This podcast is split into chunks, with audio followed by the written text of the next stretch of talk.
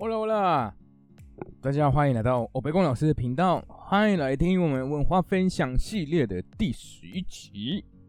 那大家，我终于就可以跟他跟你们说，我的任务已经完成了，而且已经拿到毕业证书了，所以太开心了。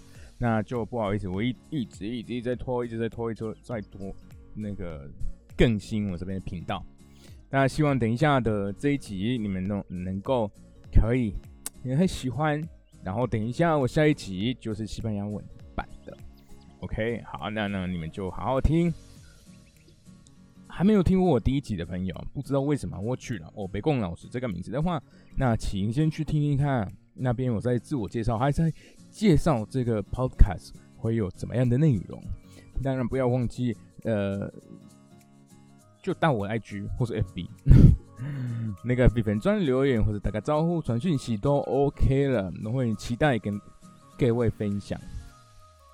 好了，那这个诶不要往下滑喽，因为这个不会有文字的分享。今天的主题是一个可能每一年的困扰，也不是的，就一个跟跟朋友应该是还好，但是到跟别人想要比较在聊一些感情上的，可能会跟西方的，我觉得最大的差别。先我们不要聊一些女孩子啊，就会比较比较的困扰，或是哪里不一样了，不要。先这个不要，先后面就会讲。好，那现在我们都没有在讲是一个男生或是女生哦，因为这个是比较偏跟呃文化。差别，就是在一个情绪，或是你感情，或是心情上，呃的一个表达。但是比较比较多看到的是在台湾的，虽然你都可能比较多，比如说人认为我们那边比较直接啦，那我们都什么都可以讲啊。但是我跟你们讲，我们那边绝对不会讲什么啊，先不要讲感情了。但是我想要让你们知道，我那边有事情可以是。当然是不讲的。月经、生理期这件事情，那边的人呢，我就就非常尴尬。然后女女孩子在学校绝对不会在大家面前，或是至少用很大声，或是正常的聊天聊天的那个那个那个音调，那他都不会很大声，也不会很正常，他就会说在在他的同学耳朵旁边这样这样讲话，而且有。各式各样的名字，就帮那个月经就可以讲的比较比较不要让大家知道那种，好，OK，那但是台湾是蛮正常的，我就第一次听到啊，那我的月经来了，我就说哇塞，我就吓到了，我想说，那你讲干嘛？那当然不太习惯了而已啊。那后来我就回去了，就觉得奇怪。为什么我那边都那么害羞，而且这么正常的事情，而且就是女孩子就正常啊，他们又不是是是想要，他们每一个月都有这个，就算麻烦的，对不对？好，那我们继续聊。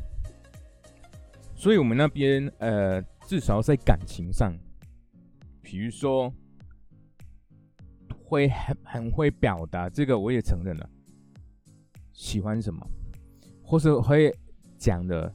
你们会觉得为什么讲的那么多，就会喜欢对方啊？喜欢他什么呢？他就会开始讲一些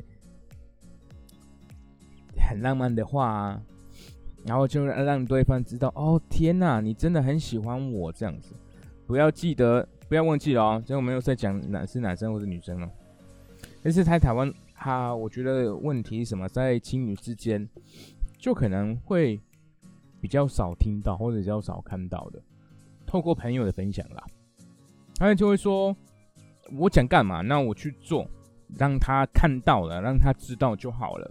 比如说一些动作嘛，就帮他买一些东西，可能对方会需要，他就觉得这些是够了。或是啊，去接他好了，去他公司上班去接他啊，或是带他出门去走走啊，去吃个东西好吃的啊，等等。”他们就觉得这些是够的，在文化里面，呃，虽然是可以，但是，但是，我们就很注重那个一定要用讲的。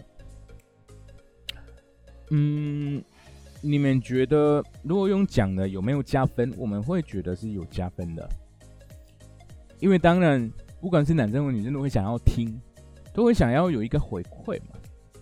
比如说那边是是什么？男女生跟对方有一个还蛮贴心的的行为啊，当然对方看到感受到，还还会讲很多哦哇，那么爱喜欢什么什么什么什么一堆。